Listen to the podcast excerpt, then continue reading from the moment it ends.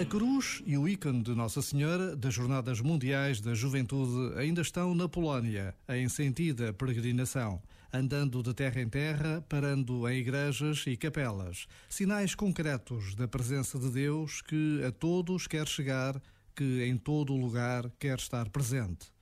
Passo a passo é possível transformar este mundo em que vivemos. E por estes dias como desejamos poder transformar a vida de milhares de afegãos, homens, mulheres e crianças que lutam pela sobrevivência. Por vezes, basta a pausa de um minuto para que o nosso coração se detenha perante o sofrimento dos outros e queira fazer algo pelo próximo. E Deus permanece. Este momento está disponível em podcast no site e na app da